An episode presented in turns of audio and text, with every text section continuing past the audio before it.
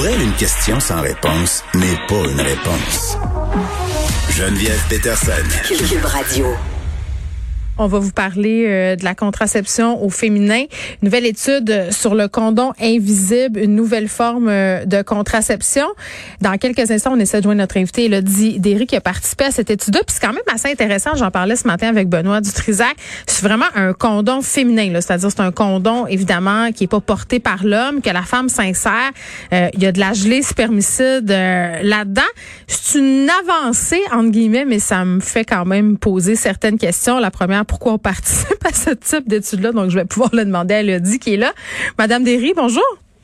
Bonjour, je suis contre le retour des tailles basses, moi aussi. Ben, j'espère. Ben oui, mais c'est épouvantable. C'est épouvantable. Puis en plus, imaginez si on porte un taille basse et on a inséré un condom féminin. C'est sûr que ça se passera pas bien.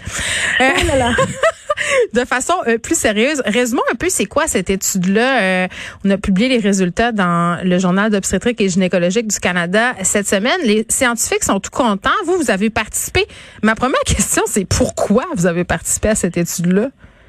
Euh, j'ai participé à ça. C'est arrivé un peu par hasard dans ma vie parce que jamais j'avais été intéressée là auparavant à participer à une étude clinique quelconque. Mm-hmm. Mais euh, c'est une entrevue qui avait eu lieu avec le docteur qui est à la barre de ce projet-là. Et ça m'a intéressée tout de suite parce que je pourrais être une cliente intéressée à utiliser le condom invisible parce que j'ai pris la décision de ne pas prendre la pilule parce que je voulais pas un moyen de contraception hormonale. Donc, je me suis dit, comme je trouve que c'est un projet euh, qui vise à faire vraiment une avancée scientifique qui pourrait m'intéresser pour moi, ma vie, mon quotidien, puis aussi à aider d'autres femmes. Mais je me suis dit, ce serait le fun de prendre part au projet puis de le tester par moi-même. OK. C'est une étude quand même intéressante parce que moi, ce qui m'interpellait là-dedans, c'était le fait qu'on propose enfin quelque chose euh, où il y a une absence d'hormones. Tu sais, il y a beaucoup quand vrai. même euh, de remises en question là, par rapport aux moyens de contraception hormonaux. Euh, par contre, mon bémol, puis c'est pas une critique là, envers vous personnellement, mais, mais c'est qu'on dirait que toujours et à jamais, la contraception féminine, ça, c'est comme du côté de la fille qu'il faut que ça se gère. Oui, oui, je suis d'accord. Puis c'est un autre, une autre méthode où est-ce qu'en effet on vise euh, la femme pour être responsable, bon, euh, de porter, d'utiliser la contraception versus le condom traditionnel. Je suis d'accord avec vous. Puis ce que je trouvais intéressant quand j'ai rencontré les médecins, c'est qu'on a parlé de la possibilité que ce condom invisible-là soit utilisé pour, imaginons, nous autres, on a le privilège de choisir notre contraception, puis Oui. notre façon de se protéger contre les, euh, les infections euh, sexuelles. euh, sexuellement transmises. Oui. Parce que ça protège Les aussi contre les ITSS. Euh, on n'en parle pas dans l'article, mais moi, on me disait que c'était c'était le but. Euh, J'ai l'impression qu'on s'en va vers ça, là, euh, en effet. Donc, c'est sûr, j'ai pas eu un.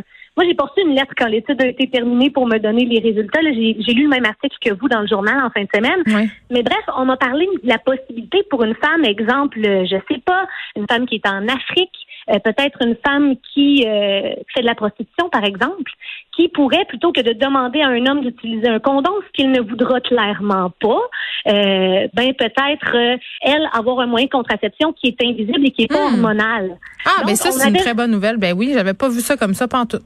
On avait parlé de toutes ces euh, toutes ces possibilités-là. Et évidemment, je vous mets ça à quelque chose qui est très loin de chez nous. Euh, je vous donne un exemple comme ça, mais c'est vrai qu'au bout de la ligne, c'est une façon non hormonale de contrôler de façon invisible sa contraception. Puis on n'avait pas vraiment ça avant. OK, mais comment ça a marché? Parce que là, ça a duré trois mois. Pouvez-vous, bon, sans rentrer dans les détails intimes, là, en tout cas, je vais vous laisser aller où vous voulez aller. Euh, mais comment comment ça s'est déroulé, tout ça? Est-ce que vous avez trouvé ça facile? Comment ça marchait? Est-ce que c'était spontané? Ben c'est sûr que d'être euh, payé puis d'avoir le matériel pour tester ça dans une relation avec son conjoint, c'est quand même pas si désagréable que ça. Euh, quand- pour expliquer peut-être euh, pour expliquer pour les bienfaits de l'auditoire là, comment ça fonctionne, c'est de quelle forme ça prend. Euh, c'est un peu l'équivalent d'un d'un tampon qu'on utilise pour les règles, plutôt que d'avoir le tampon à l'intérieur de l'application en plastique. Ben c'est un gel. Donc quand on appuie, au lieu de faire sortir le tampon, c'est le gel qui sort, qui tue les spermatozoïdes, puis qui empêche euh, la transmission des maladies. Puis, comment ça fonctionne? Ben, c'est qu'on peut le mettre quelques heures avant la relation ou directement avant. OK, parce que Puis, quelques heures, euh, faut que tu aies planifié ton affaire, là. Ouais, c'est sûr, mais mettons, je sais pas. T'es au souper, si ça te tente pas de faire ça en avant de ton partenaire, ben tu peux peut-être te lever à la salle de bain et faire ça toi-même. Tu sais. Au bout de la ligne. OK, comme attends, attends, mais, mais je m'excuse, j'ai une question. Oui. Bon, c'est épouvantable. J'ai- Oui. Bon, est-ce qu'on le sent? Est-ce qu'on est-ce qu'on sent qu'il est là, genre? Ben, c'est un peu comme un, c'est comme un, c'est comme un lubrifiant dans le fond. OK. Mais j'avoue qu'il y en a, il y en a beaucoup, par exemple. là. Oh, OK. euh, Donc, la réponse, c'est on sent qu'il est là. Tu sais, sur le coup, tu le sens aussi parce que quand ça sort, ben évidemment, c'est un peu plus froid. Là, c'est pas à la température du corps, mais euh, ça prend rapidement ta température. Puis au bout de la ligne, pendant le rapport en tant que tel, on le sent pas. C'est juste comme si c'était, euh, la job de lub- lubrification est faite. OK, mettons. fait que c'est quand même un effet positif pour vrai pour euh, certaines femmes avec, pour qui peut-être c'est plus difficile. Mais là, OK. Donc là, je comprends que c'est pas trop évasif, que ça se passe relativement bien, mais quand même, moi, il y a un truc qui m'a un peu jeté à terre quand je disais l'article. Je disais que quatre participantes étaient tombées enceintes à l'issue de l'étude parce qu'elles n'avaient pas utilisé le condom invisible ou parce que ça n'en était pas servi correctement. C'est quand même une conséquence pas super le fun si tu veux pas d'enfant. Il faut être game que ça arrive. C'est que je comprends pas comment on peut prendre ce type de décision-là. Euh, est-ce que vous vous étiez dit, mettons, OK, ça se peut que je tombe enceinte pendant cette étude-là puis advienne que pourra? Oui, puis c'est une conversation qu'on avait eue, mon conjoint et moi, avant d'entendre dans- d'entrer dans l'étude et aussi avec les médecins. Ils m'ont demandé, si jamais il arrivait que tu tombes enceinte pendant les tests, ben euh, où est-ce que tu te situes par rapport à ça? Puis moi, ben c'était clair que euh, j'étais dans la fin de la vingtaine, j'ai un partenaire de façon stable, on sait qu'on veut des enfants, donc on se disait, ben si jamais ça arrive, ben ce sera là. Qu'est-ce que tu veux qu'on OK, OK. Qu'est-ce que tu veux qu'on me dise? Il y avait déjà aussi d'autres études qui avaient été faites là, au préalable qui nous, euh, pas garantissaient, mais qui nous guidaient là, vers la croyance que, bon, ça allait être correct. Mais tu sais, si j'étais tombée enceinte, tu sais, si j'avais dit au médecin, ah ben, si je tombe enceinte, je me fais avorter, c'est clair qu'il m'aurait pas retenue comme candidate. Là. Donc, il y avait quand même toute la réflexion autour de ça qui avait été faite. Mais j'ai été super surprise que mon chum embarque pour vrai, là. Pourquoi?